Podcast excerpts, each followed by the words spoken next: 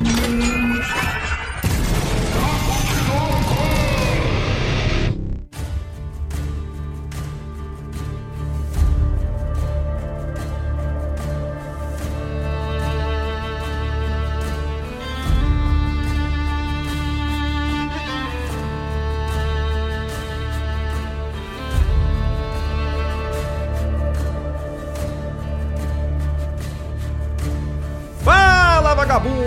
Começando mais um Papo de Louco. Aqui é o Luciano Munhoz, um homem à frente do seu tempo. Fala pessoal, aqui é Luiz Hunziker e Kawabanga. Fala galera, beleza? Aqui é o Gustavo Lopes e o prazer mais nobre é a alegria do entendimento. Clarice Lispector citando Leonardo da Vinci. E aí galera, aqui é o Thiago Souza e se a gente juntar 10 Marcelo D2 dá um Leonardo da Vinci? Puta que pariu.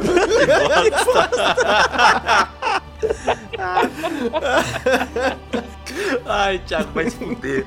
Antes de falar sobre o que nós vamos falar, que eu acho que os ouvintes já sacaram, eu estou decepcionado. Esse cast não é mais o mesmo, ninguém fez trocadilhos com Da Vinci. Eu guardei pro programa. Ah, então beleza. Vamos falar sobre Leonardo de Serpiero da Vinci, mais conhecido também como Leonardo da Vinci. Mas antes, vamos para os nossos e-mails.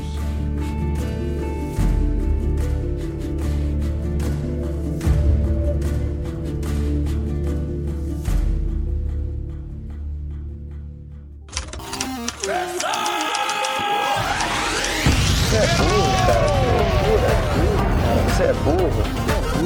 Que coisa absurda.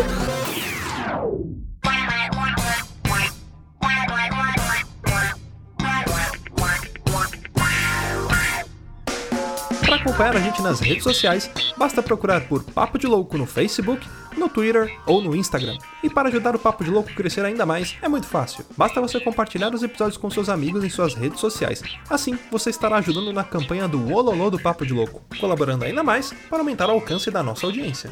E eu não posso deixar de falar das avaliações lá na iTunes Store.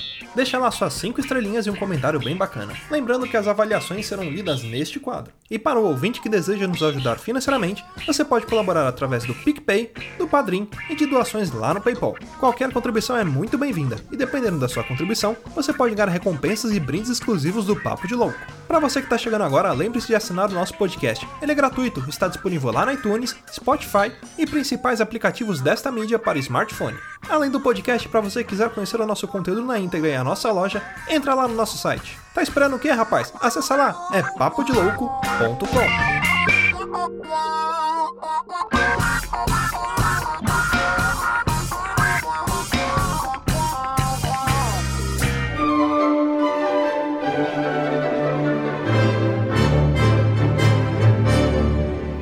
senhoras e senhores, vamos então para mais um quadro de leitura de meus recadinhos sinais de fumaça. Lembrando, galerinha, nós temos nossos avisos aqui. Você que ainda não enviou o seu e-mail para o cast de Relatos Sobrenaturais, ah, envie o quanto antes, porque até o final de novembro nós estaremos recolhendo as histórias aí, seus relatos, para gravar o cast na primeira semana de dezembro e lançar assim que possível, tá? Então, lembrando, você que quiser ter o seu e-mail lido aqui, é só mandar para contato arroba manda o seu relato sobrenatural. Ah, já vou pular para os e-mails aqui e olha aí quem escreveu pra gente de novo é o Rafael Fujihara. Olha aí, eu gosto assim, quando o ouvinte escreve e-mail, depois escreve de novo, depois escreve de novo, a gente fica muito contente com isso. E ele escreve assim: E aí, rapaziada, sou novamente Rafael Fujihara. Primeiramente, obrigado por lerem meu e-mail, fiquei muito feliz. A gente também fica muito feliz. Ah, segundamente, ouvi o episódio sobre a SMR e, e a convidada Sweet Carol comentou que gostaria de gravar o áudio de um lava rápido automático. Ontem fui lavar meu carro e gravei um vídeo, porém, ao tentar enviar por e-mail, não consegui devido ao seu tamanho, enviei somente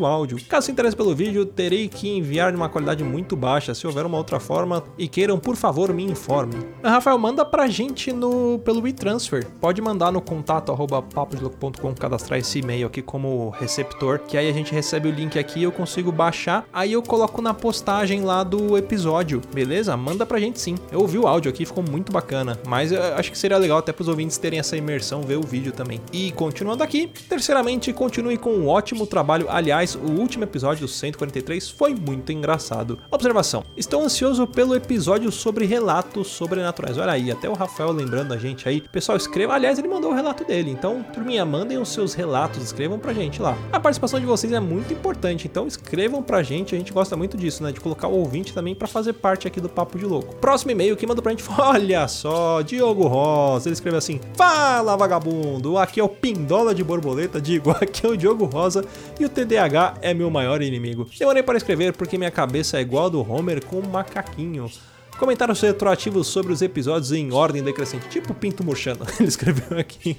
episódio 143 lá, que ele mandou pra gente, Tretas Eruditas. Só lá pro meio do episódio que eu fui me ligar que aquela mina era a voz do vídeo que eu tinha visto no Facebook. Ou seja, esse é o problema da galera piratear o conteúdo sem dar os créditos do produtor. É, né, que ele tá falando do, do episódio do, do, que a gente gravou com a Vi, né, pra quem ainda não escutou, o episódio 143. A Vi Zedek, que é uma dubladora e ela que gravou o vídeo do pé de fava, né, ou o pezinho de fava, que é o Jacan com voz de Loli. Então sempre que vocês verem esses vídeos com redublagem aí de voz infantil, a maioria deles é, é, se não for todos, né, foi a Vi que fez. Episódio 142, qual não foi a minha surpresa de descobrir meu brother Zunino tava tocando nessa banda irada. Que vocês tragam mais artistas assim. Foi uma surpresa maravilhosa descobrir o trabalho dele. Né? Aqui episódio 142, né, que ele falou sobre a banda Vikram e falamos também sobre os recordes mundiais, um pouco sobre Guinness Book e algumas curiosidades a respeito. Ah, episódio 141, olha lá, o SMR da Sweet Carol. Ah, nunca ninguém conseguiu me hipnotizar, já tentaram e não foi por falta de vontade minha. Quero muito descobrir que fui a Cleópatra em vidas passadas. E nesse programa,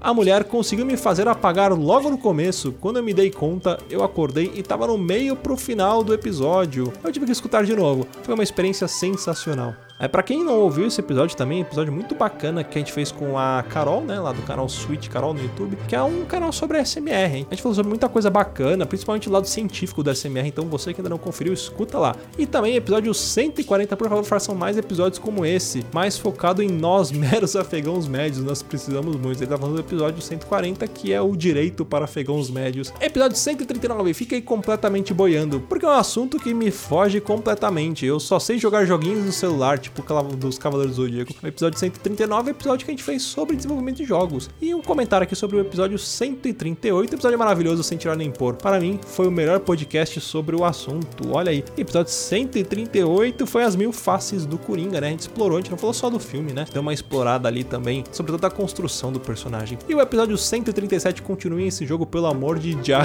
foi muito foda, que é o Hollywood, Bollywood, o, o Projac, né? Uh, tô adorando Mistérios E o Moshiroi. Eu não gosto muito de ouvir o Gambiarra porque o Gusta me deixa muito na fissura de jogar e eu não tô podendo comprar nenhum desses no momento. E são todos muito bem escolhidos. Só jogos foda até agora. Tô na fissura de jogar o Zombicide. No mais é isso. Muito obrigado. Beijo na bunda e tchau. É isso aí, galera. Esse foi mais um podcast. Beijo na. Não, pera aí.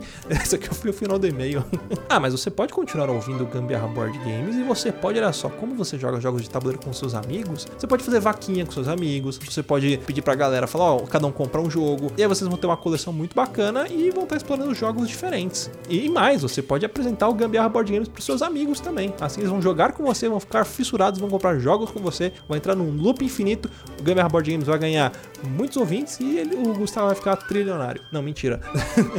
Antes de chamar o cast, queria muito agradecer aos nossos madrinhos e padrinhas. Então fica aí muito obrigado ao Brento Marinho, Cleiton Medeiros, Dalton Soares, Deberson Nascimento, Diego Silva, Diego Cruz, Fabiana Gonçalves, Gustavo Leitão, Jonas Silva, João Paulo J, Rebeca Serra, Juan de Oliveira, Ricardo Orozco, Sebastião Nunes, Thiago César e Vitor Campoy. Galera, muitíssimo obrigado. Continue escrevendo pra gente aqui no contato É isso aí, bora pro cast e pau na máquina.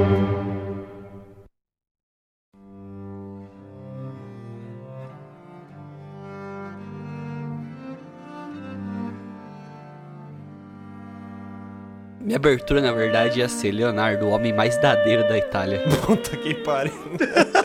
ia ficar muito ruim. Eu pensei que alguém ia fazer assim, Leonardo, joga o dado. Deu 20. Mas é isso aí. Bom, vamos começar a falar um pouco aqui sobre a história dele, onde tudo começou. Acho legal a gente pegar desde o início do princípio da prosseguição da largada, né? E ele nasceu num, num vilarejo chamado Antiano. Mauá. Né? Em Mauá, nasceu em Mauá. Lá na comuna italiana de Da Vinci. Na verdade, é De Vinci, não Da Vinci, né? Mas chamavam ele de Da Vinci, né? Ele era filho de uma camponesa chamada Caterina, né? E de um cara que chamava Piero Fruosino de Antônio. Só que o Da Vinci era um filho bastardo, tipo Jon Snow, tá ligado? E aí ganhou o nome igual o Jon Snow, que era o Jon Snow porque ele era bastardo. O Da Vinci ganhou o nome de Leonardo da Vinci, né? Também conhecido como Leonardo de Ser Piero, que era o pai dele, da Vinci. Eu achei que você falasse assim como o Jon Snow, ele ganhou o nome de Leonardo Snow. é, é, em vez de ser Snow, era Vinci, que é o local que ele nasceu. O Leonardo da Vinci, né, ele... Então, ele era um filho bastardo, assim como o Luciano falou. Mas a vida na infância dele não tem muitas informações, né? É, ele viveu muito tempo com a mãe dele, é, mas acabou mudando pra casa do pai com uns 5, 6 anos, mais ou menos, né? Então ele viveu uma infância ali um pouco sem muito destaque, vamos falar assim, na região da Itália ali. Não era ninguém que se destacava entre as outras crianças, mas viveu uma vida, vamos falar assim, mais pacata, mais tranquila com os pais ali. Quando ele foi morar com o pai dele, era um filho bastardo, né? Qual era o costume daquela época? O cara, quando ele era filho bastardo, mesmo que ele morasse com o pai, né? E ele fosse reconhecido como filho, ele não era obrigado a, a, a cumprir, vamos dizer assim, algumas posições sociais, tipo, dar alguns privilégios, educação avançada, coisas do tipo pro filho. Mas o pai dele, mesmo assim, deu, deu tudo isso para ele, tratou ele como o filho do casamento mesmo, né? Um filho que não fosse um filho bastardo. Todo o apoio educação que ele teve enquanto ele morou com o pai dele é o mesmo mesmo que os irmãos dele recebiam, né? Algumas, alguns historiadores falam que a mãe dele, a Caterina, é considerada bastardo também porque ela era escrava de dívida, né? Ah, você tinha uma dívida muito grande com alguém, você como pessoa ou o pai da família pode falar assim, ó, oh, minha filha fica dois anos como escrava na sua casa, como empregada e a dívida é saudada, tá ligado? Uhum. E isso era comum, e diziam que a Caterina, ela era é, escrava de dívida do, do pai do Leonardo Serpiero. E ele tendo toda essa base de educação que o pai dele conseguiu dar para ele, uh, ele já começou a demonstrar alguns talentos logo cedo. Então, junto com a turminha dele ali, ele já tinha algumas habilidades em matemática, música e arte. E muitas das vezes, muitas das coisas que ele aprendia era não só por conta da base educacional que ele teve, mas porque ele era um cara autodidata e muito talentoso, assim. Mas era uma coisa é, que beirava o sobrenatural, de tão grande que era o talento dele, mesmo sendo tão jovem. É, gente vai ver mais pra frente também que Da Vinci também por conta desse fato de ser autodidata, ele abriu o primeiro coaching para as pessoas aprenderem a confiarem no próprio potencial e serem o leão do mercado de trabalho. Nossa. Nossa, mas você viu sua abertura, né, Thiago? Sem nossa pra mim. e uma coisa não exclui a outra.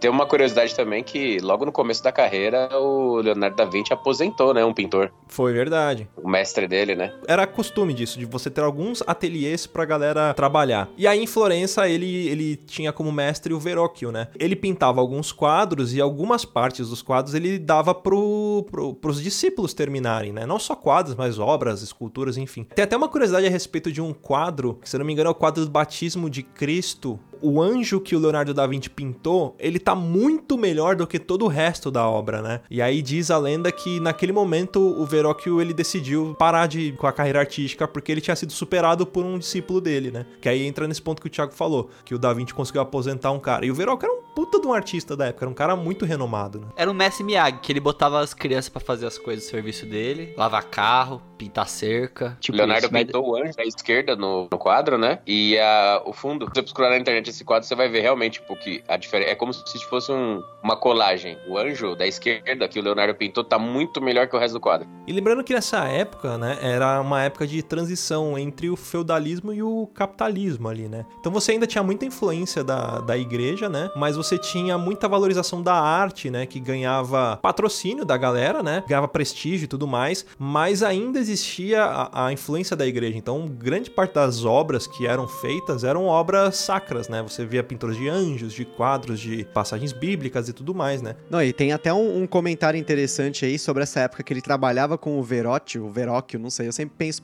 esse nome sendo falado com a mãozinha, né? Verocchio, Verocchio, enfim. Ele foi, o, o Leonardo da Vinci, ele foi preso aos 24 anos, acusado de sodomia com um aprendiz de ourives de 17 anos, olha só, e o pior de tudo é que ele não foi preso por conta da, do aprendiz ter 17 anos, né? Que hoje seria considerado pedofilia. Mas ele foi preso porque, na época, a homossexualidade era um crime em Florença. Então, tipo, ele, ele ficou um tempo na prisão e pagou uma multa, foi humilhado publicamente e depois vazou. Isso é até um fato que eu não vejo tanto ser divulgado, inclusive, só talvez porque tava muito cheio lá, mas eu não vi isso nessa exposição que tá tendo aqui em São Paulo dos 500 anos do Leonardo da Vinci no MIS Imersão. Eu não vi esse fato sendo assim destacado, porque talvez tenha sido uma parte obscura aí da carreira do Leonardo da Vinci, né? E não era só em Florença, né? Que isso era, era na, praticamente na Itália toda. E isso era punível também. Assim, ele foi só punido porque ele era famoso, né? Porque entre os pobres rolava normal. Mas como ele era famoso, nessa época ele já tinha aprendiz, né, Gusta? É, um aprendiz de ourives, né?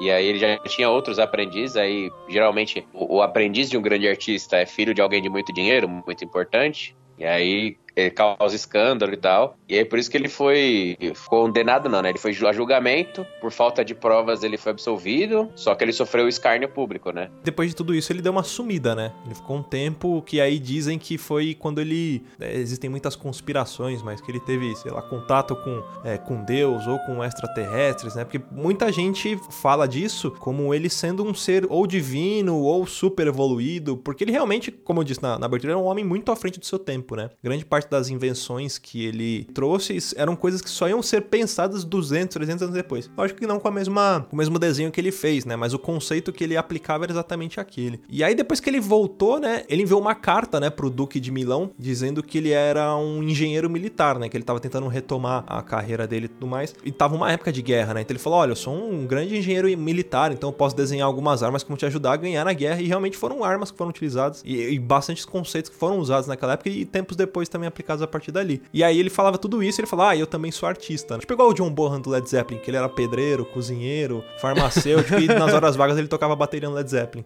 Nessa época da que ele fazia os aparatos de guerra, ainda tinha uma grande questão na, na geografia local que eram quase como cidades-estados. Por exemplo, Milão poderia entrar em guerra com Florença, que Florença poderia entrar em guerra com Nápoles, saca? Tipo, cidade contra cidade. Cada cidade tinha seu exército, tinha seu duque. Então, por isso que artistas e engenheiros eram muito chiados. Porque, por exemplo, tipo, a cidade que tivesse mais engenheiros e artistas, é a cidade poderia, tipo, ter um poderio militar maior, saca? Tipo, se entrar em guerra com uma outra cidade. Isso, tipo, tudo dentro da Itália, né? Que eram como cidades que ainda não era uma Itália unificada, né? Quem jogou Age of Empires sabe.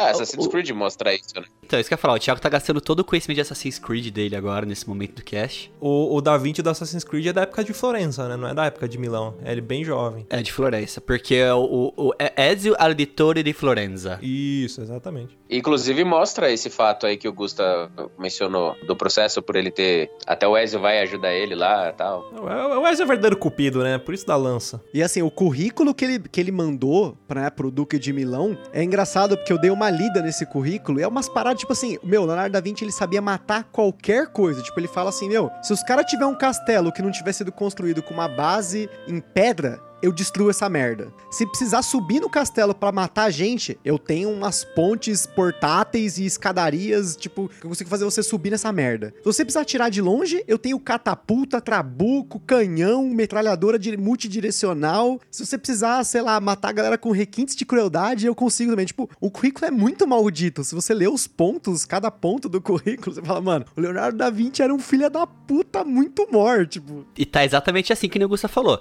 Se você quiser subir no castelo, eu consigo subir nessa merda. Tipo, é exatamente assim que tá no currículo dele. é, italiano com a Eu mãozinha. consigo subir nessa merda. É, e com a mãozinha assim, coisa ah, tem eco, eco, Eco. eco. E esse próprio Duque, né? Ele, ele não somente ele encomendou essas paradas de guerra, né? Porque a treta tava muito forte nessa época, né? Ele também encomendou várias obras, né? São obras muito importantes aí pra história da arte, né? Ele passou 17 anos em Milão, né? E foi nessa época que ele criou o quadro da Santa Ceia, né? O tão, tão famoso quadro da Santa Ceia, cheio de mensagens subliminares, né? Ele fez algumas pinturas também, fez o design do domo da Catedral de Milão. Foi uma época muito importante, marcada com grandes obras dele. E lembra que eu falei desse sumiço que ele teve de dois anos, que ele voltou e aí, que a partir daí que foi criada toda a conspiração, que foi a partir dessa época, dali pra frente, que ele começou a pintar coisas com mensagens, né? Antes ele era só um pintor. Dizem que ele, que ele foi buscar conhecimentos, sei lá, ocultos e coisas do tipo. Tanto que tem até um quadro, que se eu não me engano é o de- da Anunciação de, de Maria. Fizeram uma análise em cima desse quadro e colocaram no raio-x. O anjo ele some por completo. E só o anjo. Tipo, a pintura continua intacta na- no raio-x, mas o anjo some. É um negócio muito. Cara, você imaginar que ele fez isso naquela época, né? 1400 e alguma coisa, 1470 e, e tanto, e 80 e tanto. Pensar nisso, né? Usar tintas que, sei lá, com uma, uma luz jogada em cima ou com raio-x, o negócio ia sumir. É muito além do tempo dele mesmo, né? É, e outra coisa que ele criou também que a gente não dá valor é aquele aplicativo de raio-x que passava no SBT. É. Ele deu o conceito, mas só foi criado anos depois, porque não tinha tecnologia na época. Não tinha, era tudo assim. Na verdade, o, o Da Vinci que inventou o iPhone, né? É, exatamente. A gente não. O iPhone, o 12, né? Porque esses Ah, anteriores ele só fez o protótipo. Na verdade, ele inventou ele o iPhone inventou. 20. iPhone. Ah, entendi agora. Ele passou por uma época muito produtiva, né? Materiais, em obras de arte e até mesmo na parte militar dele, né? Como a gente falou, que a gente conhece muito Da Vinci pelas obras mais famosas dele, né? Que é a Santa Ceia, que é a Mona Lisa, tudo mais. Só que a parte de, que nem a gente comentou, de criações, invenções, engenharia dele são muito é, além do tempo dele, né? É, ele era muito produtivo, mas ele não entregava nada. Porque ele começava os negócios, aí ele parava e ia É. fazer outra coach. coisa, aí parava e ia fazer outra coisa, parava. Então, tipo, as obras dele demoravam anos pra ficarem prontas, né? A gente vê, nossa, Da Vinci tem 6 milhões de quadros, 899 mil esculturas. Só que assim, ele começava um hoje, amanhã ele começava outro, depois ele começava outro. Aí aquele primeiro quadro ele ia voltar só daqui dois anos, ele ia lá, pegava um pedaço de tinta, puf, fazia um pontinho. Ah, daqui três anos ele voltava. Então era assim, ele passou a vida dele inteira pra concluir muitas obras, né? Ele era consultor. É, ele fazia obra superfaturada, né? Ele devia receber por mês. Ele era da Câmara Corrêa. E ele tinha uma ficção muito grande por coisas voadoras, né? Tanto que você tem várias obras dele que são esses projetos tipo parafuso aéreo, ornitóptero, né? Que eram ideias de formas do ser humano voar. Só que, tipo, era umas paradas muito insanas. Tipo, tinha um, um deles, se eu não me engano, é o parafuso aéreo, que era pra ser, tipo, quatro caras pedalando e o bagulho girando infinito. Só que você imagina, se um corno para de pedalar, todo mundo morre. Então, tipo assim, você voa pela força do cagaço. Não, e não tinha, direção, não tinha direção, né? O negócio só ia pra cima. Porque se você olhar o projeto, não tem o que guie esse negócio. Era só uma asa com os caras pedalando pra fazer a asa. É o vento, é o palho do balão. É, exatamente. É tipo pirocóptero motorizado. Só colocar o gordão na frente, que aí faz peso, ele inclina e vai pra frente. É, então, tipo, eu posso eu posso estar dando canelada, mas eh, se eu não me engano, uma das máquinas era tipo quatro malucos pedalando, a outra era pra ser tipo um cara sozinho pedalando, mas nenhuma dessas merda levanta voo. Você percebe, tipo, só pelo desenho, mas nessa exposição aí que teve, tem no MIS, tem as reproduções dessas máquinas. Você olha pra aquilo e fala, mano, isso não voa nem fudendo, mano. Tipo, isso aí é zoeira só, né? Tipo, uma brincadeira que o cara fez. Gustavo querendo refutar Leonardo da Vinci. Tava demorando. Não, eu, eu entendo que assim, nessa época, ele não tinha embasamento teórico pra essas coisas que ele faz. Você imagina, tipo. Ah, não existe um motor, por exemplo, né? Motor, Não, o motor a vapor foi inventado acho que 300 anos depois. Você imagina se um cara desse tivesse acesso a protótipos de motores de 300 anos depois, tipo, sei lá, eh, toda essa parte de, da física, né, de conhecimento de Newton, sei lá, você- mano, realmente a gente teria máquinas, tipo, ele estaria, sei lá, tipo, sei lá, expandir o tempo e o espaço, mas naquela época não tinha nada, né? Então, realmente, assim, não tô querendo desmerecer os protótipos malucos dele, né? Tipo, é só que você percebe que ele tinha uma ideia da hora, só que não era muito prática, né? Era um monte de protótipo muito louco, né? É que ele tentava inventar o conceito, né? Porque o conceito não existia. Ele tava inventando a ideia. Seria, era o início do tentativa e erro, né? Saca? Por exemplo, hoje você, você vai inventar uma asa delta. Ok, se você jogar no Google, tem todos os cálculos que você precisa fazer. Naquela época, não. Você tinha que inventar o cálculo. É tentativa e erro, bicho. É, ele era um agitador cultural, né? É, ninguém pensava, por exemplo, em botar o homem pra voar, né? E ele, putz, já tava pensando nisso, né? Aí as pessoas falavam, não, você é maluco, você vai pôr o homem pra voar, o homem não tem asa, né?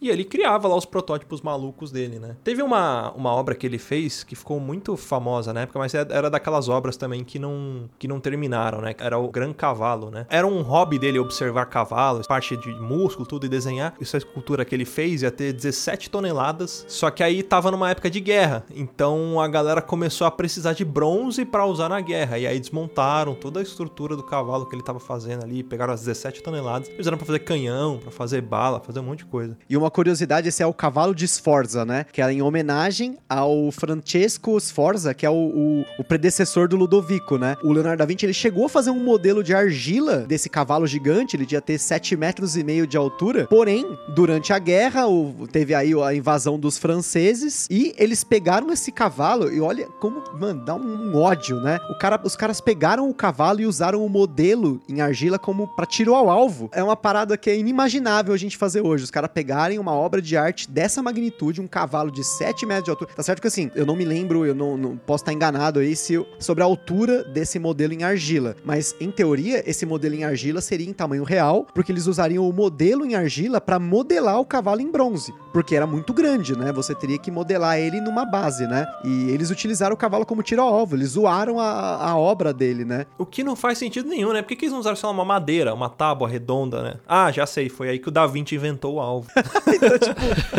Mas existem algumas reproduções dessa obra, se eu não me engano, a maior parte delas está nos Estados Unidos. Que era pra ser um cavalo, tipo, meu, ele passou anos explorando musculaturas, desenhando cavalos, fazendo esboços pra só fazer essa obra e não terminou. Não é inimaginável, não, cara. Pouco tempo lá na, na guerra do Estado, do Estado Islâmico, dinamitou um monte de sítio arqueológico, um monte de coisas da, do, do, do mundo antigo, civilizações antigas, dinamitou. Não, é, é palhaçada. Assim, eu digo como inimaginável, assim, eu digo pra mim, assim, pensar que você vai invadir uma outra civilização e zoar a parte histórica dela. Isso é muito. É uma mancada, assim. É tipo, é, pra mim, é, isso é pena de morte em que ter um maldito desse. Porque, meu, isso é muita sacanagem. É, é um- você perde um agregado histórico, não porque é pra aquela civilização, mas pra todos os nossos sucessores, né? E nessa época também o Leonardo ele teve um discípulo, né? Que era o Salai, que era um garoto de 12 anos que começava ali com ele e que acompanha ele por 30 anos, né? Salai, na verdade, era um apelido, né? Que o Da Vinci deu pra ele que significava pequeno diabo. Porque falava que o garoto ele era um pequeno delinquente, né? Então ele cometia roubos, ele também era, um- era muito glutão. Então ele comia um monte de coisa. Ele falava, esse moleque é um diabo, né? Mas ele gostava dele, né? E adotou ele como um discípulo, né? Acompanhou ele por 30 anos, né? Até que depois eles deixaram Milão. Se eu não me engano, o esboço da bicicleta que foi atribuída ao Leonardo da Vinci, um dos códices que ele desenvolveu, né? De uma das páginas dos códices estão desenhando uma bicicleta, é do Salai. Tipo, foi comprovado mais pra frente aí que não foi o Leonardo da Vinci que fez o esboço. Ele também tinha um pouquinho aí de, de arte aí na- no sangue, né? Mas era muito juvenil, né? E o Da Vinci, depois de ficar ó, aquele tempo todo em Milão, ficou muito tempo lá com o Salai, Salafaria, é, ele foi pra Veneza e lá ele acabou conseguindo um, um job, como, como diríamos atualmente, de engenheiro militar. Focou mais nessa parte de desenvolvimento de projetos para defender a cidade de ataques navais. Só que acabou não durando muito tempo, ele voltou em 1500 para Florença. Acabou dois anos depois mudando para Cesena, onde ele trabalhou com Cesare Borgia, que era o filho do Papa Alexandre VI. E ele acompanhou ele pela Itália nas viagens e tudo mais e produziu muitos outros projetos militares e mapas também, que era algo muito difícil de se fazer na época, mas o Da Vinci ele tinha uma habilidade muito grande e muita precisão no desenho dos mapas que ele fazia. Uhum. Esse Cesare Borgia também aparece no Assassin's Clayton, né? Parece, era o vilão, se não me engano. César é um dos vilões. É. O Alexandre Borges é o vilão, que é o Papa. Não, e você percebe aí como as habilidades que o Leonardo da Vinci, porque ele era um polímata, né? Que é, hoje a gente fala que é o manjador, porque ele era cartógrafo, pintor, escultor, ele fazia desenhos de anatomia. Puta, o cara tipo, era um gênio. Você imagina que chato devia ser conversar com um cara desse. Você chega assim, pô, mano. Eu sou arquiteto, tive uma ideia aí pra fazer uma, um- uma casa aí que pode revolucionar. Ele fala: Não, eu já fiz essa ideia há 15 anos, tem aqui um caderno com 150 desenhos que são melhores que o seu. Aí tipo, Por você fala: não Pô, tinha amigo. Posso, eu viajei pela Itália, fiz uns desenhos aqui de uns lugares diferentes. Ele, não, não, peraí. Eu tenho o mapa da Itália inteira aqui, ó, chupa. Leonardo da Vinci era o melhor do melhor do mundo, né? Mas hoje em dia, né, no passado, pra cara ser um gênio, o cara tinha que ser arquiteto, engenheiro, é, artista, tudo mais. Hoje em dia o cara tem que ser youtuber, streamer, instagrammer. É, esse é, o, é a diferença do Esse é o passado pra né? hoje. Esse é o gênio. A humanidade começou a decair quando inventaram a internet, cara. Isso aí. E foi o Da Vinci que E inventou. foi o Da Vinci que inventou. A humanidade deu errado quando acabou o Orkut. É, verdade. O Orkut era muito mais legal. O Da Vinci, ele ficou nessa ida e vinda ali, acabou sendo é, o Borgia, o César, ele virou patrono dele também, né? Ele teve vários patronos durante a vida aí. Então, o, nessas idas e vindas ali de Florença, Milão, tudo mais, ele ficou em Milão algum tempo depois ainda, porque o pai dele tava bem idoso, tudo mais, e até a morte do seu pai, ele ficou nessa, nessa ida e vinda ali, né? Entre Florença e Milão, é, já pela tutela ali do César Borgia. Só que em 1516, já velhinho, já, tá na- já ligou o modo foda-se, né? Me processa. Tipo o Silvio Santos. Tipo Silvio Santos, o modo me processa, que qualquer processo civil não vai pegar ele em vida ainda, né? O julgamento. Ficou muito tempo em Roma, no Vaticano, né? Com o Papa, o Leão, Leão X, Leão Lobo, Leão X, que também era do, da, da família Médici, ali da Casa Médici. Só que o Francis I da França tomou Milão e o Papa, ele apresentou o Da Vinci pro, pro Francis, que acabou gostando dele e meio que virou o novo patrono ali do Da Vinci, já, já em idade avançada ali. É, até porque o Da Vinci já conhecia tudo, né? Então, tipo, o cara chegou na cidade, ah, vou tomar essa cidade aqui pra mim, beleza. E aí, tipo, mano, eu preciso de alguém que me instrua aqui, né? Pra entender como é que funciona. A cidade tá cheia de, de armadilhas do MacGyver aqui que o Da Vinci pôs, vou trazer ele pro meu time. É o guia turístico. E, e nessa época, é muito legal também falar que o Da Vinci, ele chega pra esse papa, ele apresenta coisas, né? Algumas paradinhas que ele fez muito louca, cara. Tipo, por exemplo, ele fez o primeiro leão robótico, né? O primeiro robô, vamos dizer assim. Ele fez um leão que ele caminhava sozinho, sentava, abria o peito e exibia um, um lírio. Aí você pensa, poxa, mas robótico, mas não tinha eletricidade naquela época, não tinha motor nem nada. Ele fez o negócio todo na Era um anão. mecânica. Era, era um anão que ele colocou dentro. Era um autômato, né? por torção de, de corda ou por corda de metal mesmo, que ele fazia esse mecanismo todo, né? E além desse robô do, do leão, ele também fez fez um cavaleiro que era muito legal. Ele andava, sentava e ele erguia o elmo também. Era muito legal isso. Se você procurar no Google, tem imagens desse leão e desse cavaleiro. Você olha aquilo e você fala, nossa, não é possível que isso é um robô. Mas naquela época o conceito de robô era aquele. Do leão, quando você falou, eu achei que ele tinha feito um leão que ele entrava de moto no palco, fazia shhh, que delícia! Andando de Burgman da Suzuki. que atropelava assistente de palco. É, atropelava assistente de palco. Achei que era esse o leão que ele tinha inventado. Ela não parou de acelerar. Ela acelerou a Burgman. O mais legal é o Luciano. Não, ele fez um cavaleiro que era muito legal, mas ele, você falou com uma convicção, tipo, eu vi, eu tava lá. Mas uma, uma coisa é, legal disso do Da Vinci, que você pensar bem, ele é tipo russo na Globo, né? Troca a direção, troca tudo, mas ele continua lá, é tipo funcionário da É gestão anterior. Né?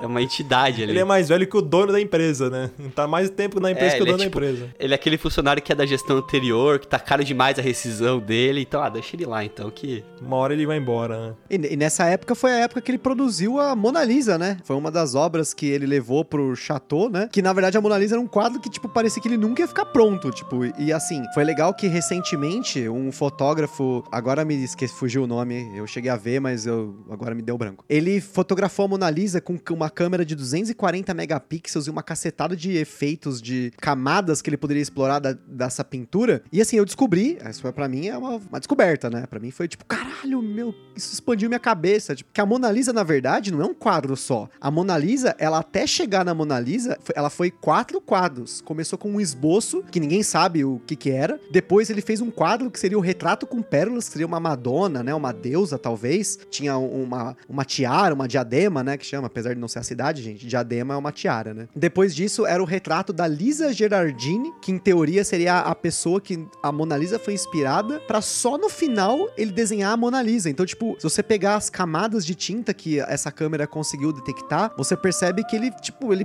desenhava, apagava, pintava por cima, desenhava, apagava, pintava por, por cima, até chegar na Mona Lisa, né? E era um negócio super perfeccionista, assim, até o, o véu da Mona Lisa, né? Leonardo da Vinci inventou o Photoshop. É, basicamente. Não, mas antigamente era assim que eles pintavam, né? Era por camadas mesmo. Pintava todo o cenário, depois jogava as pessoas em cima do cenário e por aí. O fotógrafo que você falou, Gusta, é o J.R. Duran. É isso que eu ia falar. Foto, grande fotógrafo já procura. procura não vamos falar quem é. Procura aí no Joga no Google, JR Duran. J.R. Duran. Mas eu queria falar uma coisa, cara. Tipo, a Mona Lisa nunca me enganou. A Mona Lisa não é um quadro. De... Sabe quem que é a Mona Lisa? Olha bem. A- Abre aí no seu Google, olha a Mona Lisa. Cara, é a Sônia Abrão. Caralho, Thiago. A Mona Pode ver. Olha lá, é a Sônia Abrão sem sobrancelha. O que, que eu falo depois dessa agora? Acabou o cast, vambora, vai.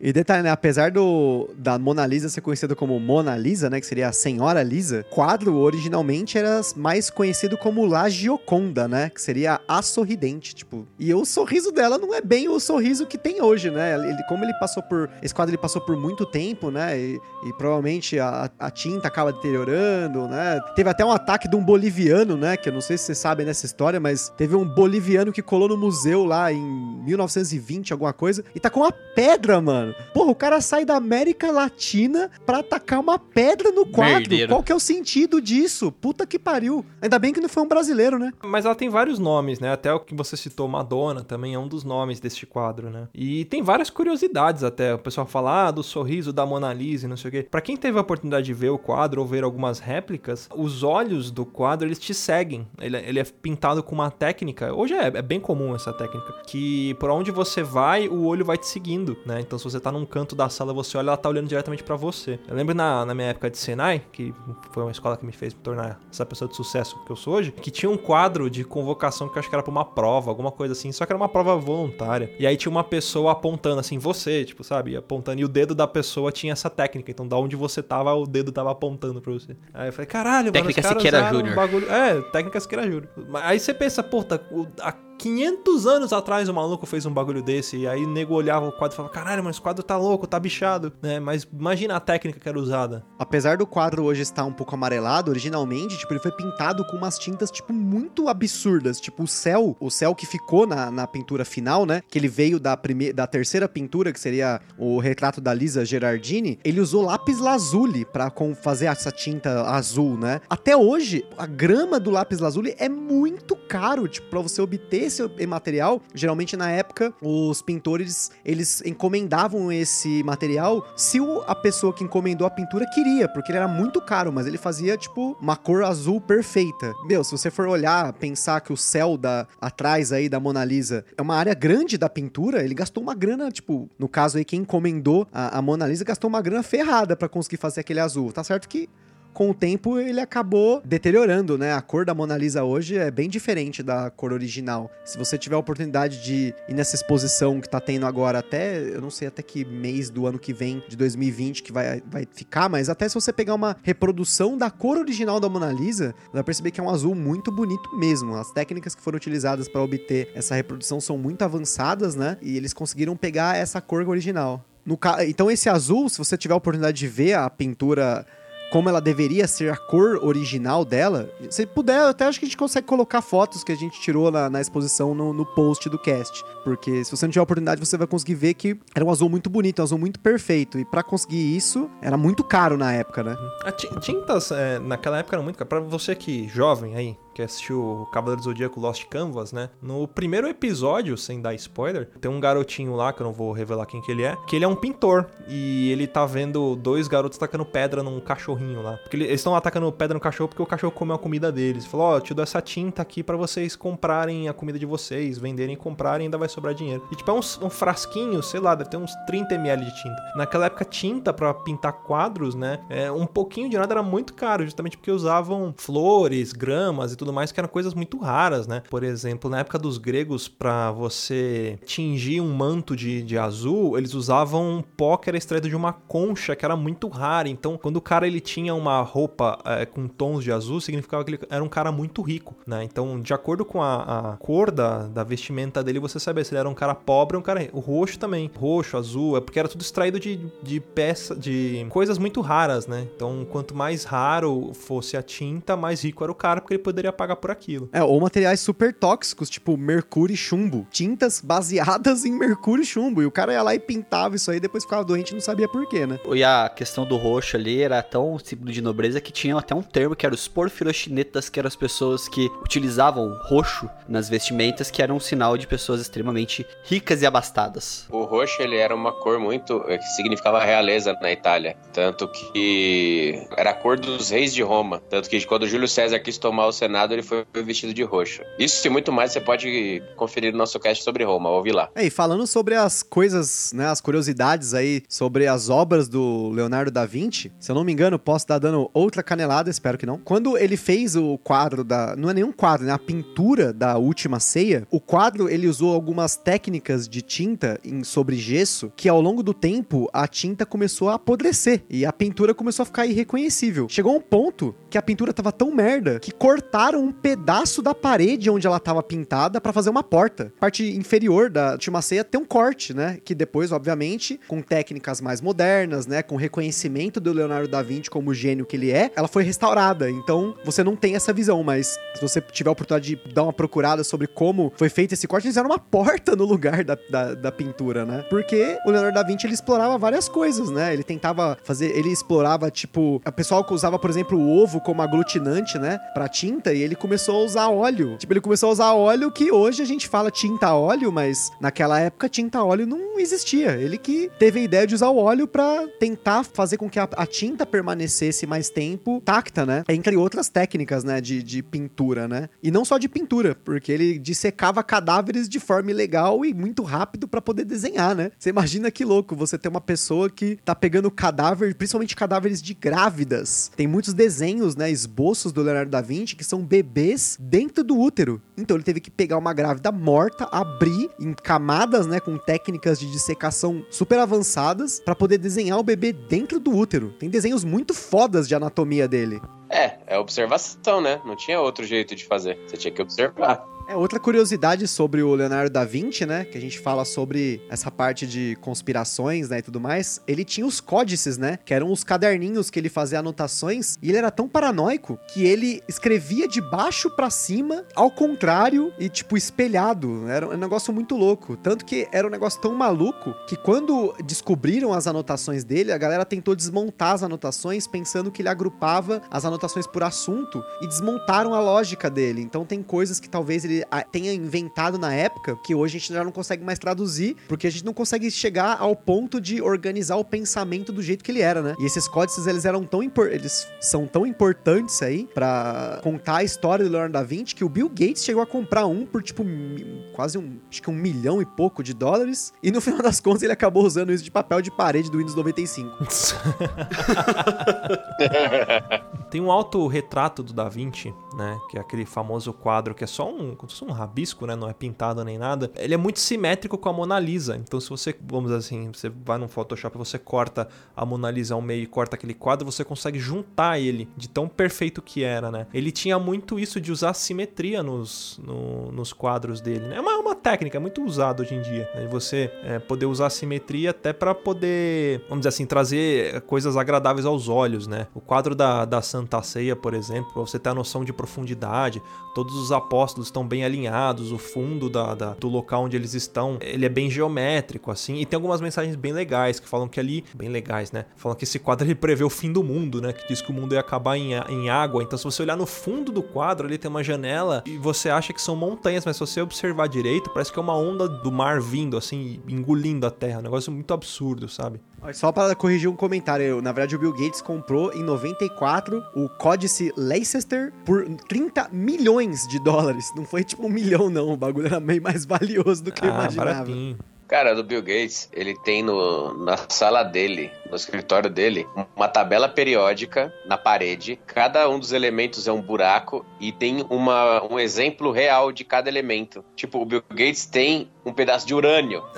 Suave, né? Suave. Não, mas tá dentro de um vidrinho com álcool, pega nada. Tá dentro do formal. É, outra coisa que a gente não comentou aqui no cast ainda é sobre o Homem Vitruviano, né? Que é outra obra aí que era pra ser um desenho, um esboço dele. E ela é cheia de mensagens e proporções muito loucas, né? Uma coisa interessante do homem vitruviano é que ele também é muito relacionado com a proporção áurea, né? Base 3, que é aquele caracol que ele sempre dá um, um número exato, uma base 3, uma parada assim. Eu não sou formado em ciências. Não é sequência de Fibonacci? Não, não, isso é uma outra coisa. Ah. Tem a ver também. Porque o homem vitruviano ele tem aquela proporção. Mostrou que Proporção fica com os de braços abertos, levantados. É. Então, As proporções do desenho, que eh, são a- as proporções do Homem Vitruviano, é interessante mencionar que, tipo, você pode ir pausando o cast aí, fazendo no seu corpo pra ver se você consegue chegar à mesma conclusão. Mas, por exemplo, uma das muito legais é que a medida da sua orelha é um terço do da sua cabeça. Então, se você medir a sua orelha com a mão mesmo, você consegue pegar, tipo, na testa, colocar ele, tipo, depois no nariz, depois da,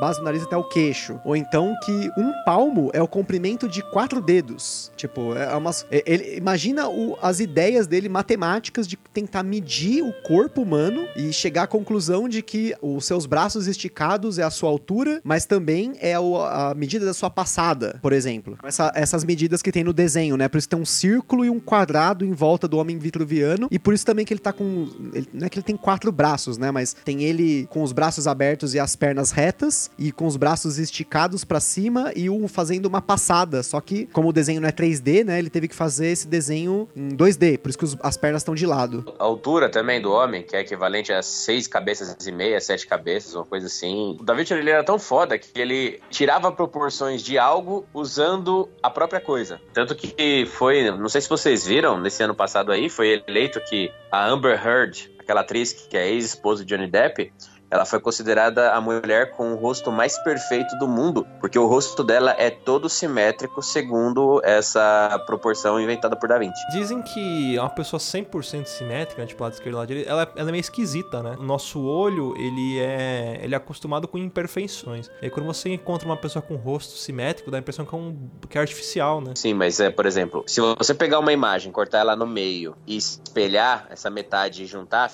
aí porque você tá colocando uma, não é uma pessoa com rosto simétrico, ela é uma pessoa com um rosto idêntico. Tipo, os dois, Hum. dois lados idênticos. Isso é, isso é estranho. O dela não, tipo, ela não tem o rosto idêntico, tem as propriedades, mas as proporções de tamanho de olho, distância entre, entre nariz, entre boca, dos dois lados é idêntico. Então, e essas medidas do corpo humano perfeito, que seriam né, a, a da proporção áurea, o Leonardo da Vinci usou também na Mona Lisa. Porque se você pegar o olho direito dela, a- o ponto onde o olho direito dela tá é, colocado no quadro, ele respeita as proporções áureas do eixo vertical e horizontal da pintura. Então, ele não apenas usou isso para poder encaixar a perspectiva da Mona Lisa, mas também com relação às medidas dela. Dela, a relação entre a cabeça e o tronco também, os elementos da face, né, da, do rosto da Mona Lisa, eles respeitam essa proporção áurea que ele desenhou no homem vitruviano, né? Então, assim, você percebe que ele tinha uma, umas ideias, assim, em relação à proporção, que ele achava que tudo na natureza tinha essa proporção. Que, se eu não me engano, a fórmula matemática dela é 1 por dividido por 1.1618 e aí vai um monte de, de números aí, né? Que você que é aquela questão do quadrado, né? Tanto que se eu não me engano, o tamanho de cartão de visita ele é calculado com base nessa proporção áurea. Não só a Mona Lisa, né? Vários quadros dele usam isso. A própria Santa Ceia usa um tipo de proporção, como eu, havia dito, só que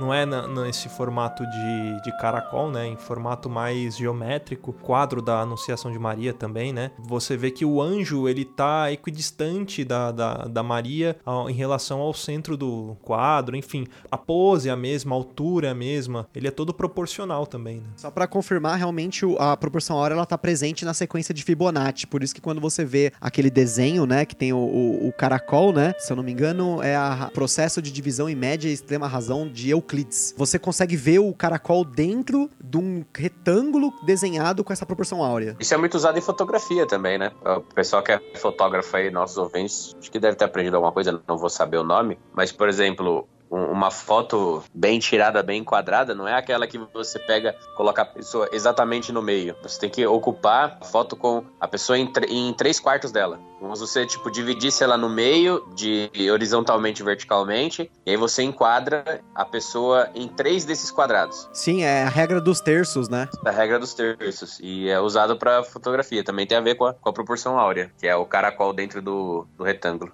Bom, e no fim da vida dele, né? Ele teve também um aprendiz que ficou com ele, que foi o Francesco Melzi, né? Que ficou com ele até maio de 1519, né? Então, a partir de maio desse ano até o, o maio do ano que vem é, é vamos dizer, não se comemorado, né, mas é celebrado o ano de morte dele, né, que é o ano de número 500 após a, a, a morte do, do, Da Vinci. E a maior parte da, da herança do Da Vinci, inclusive as anotações, né, foram tudo pro, pro aprendiz dele. Mas no testamento dele, a, o Leonardo ele não esqueceu do, do antigo e fiel pupilo, o, o Salai, né, o, o demônio lá, que também recebeu uma boa herança, né, e provavelmente a, a Mona Lisa ficou nos cuidados desse cara aí, desse primeiro discípulo que ele teve. E os irmãos também, que foram criados com ele, receberam uma boa parte da, da grana, né? Porque, assim, ele era um cara muito famoso, então tinha muito dinheiro, né? A gente fala, né, que as pinturas eram caras, as tintas eram caras, imagina o valor dessas obras, né? Só quem tinha muito dinheiro mesmo conseguia pagar pela arte. E só um comentário sobre a Mona Lisa aí, pra gente finalizar. Se você tiver a oportunidade de ver a Mona Lisa no Louvre, né?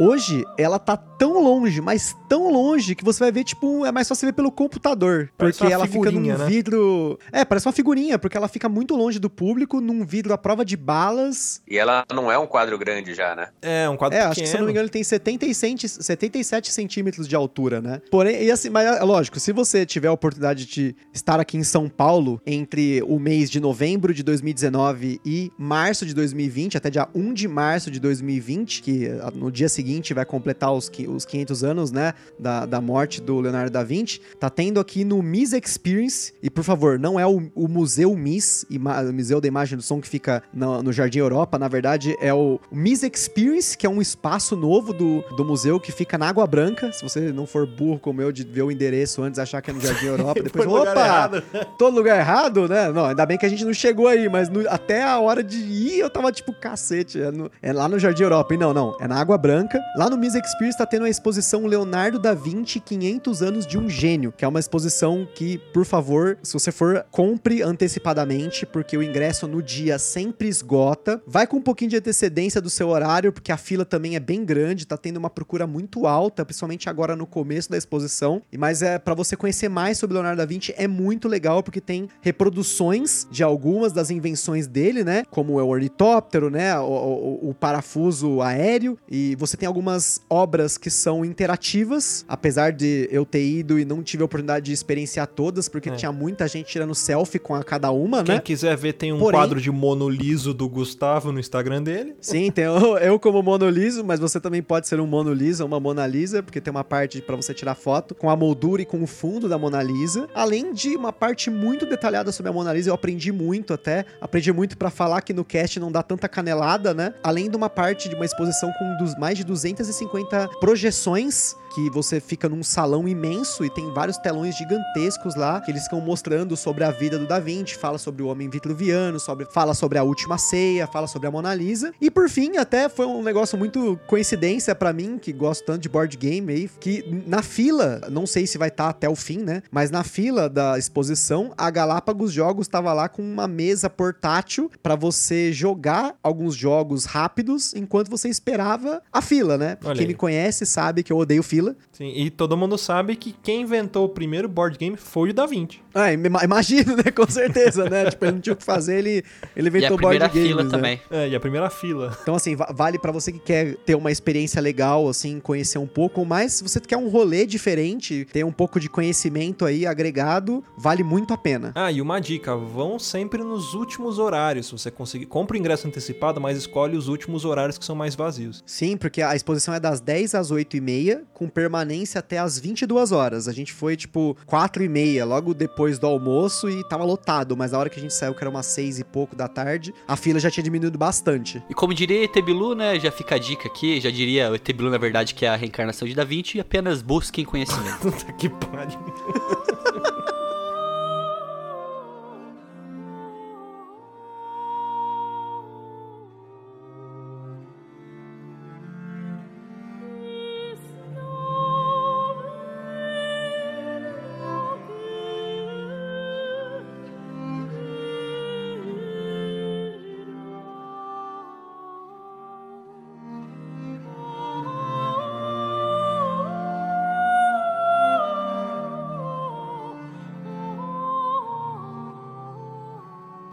Ele olhou nos braços da mãe, olhou e falou: Mãe, No céu tem pão. no céu tem pão.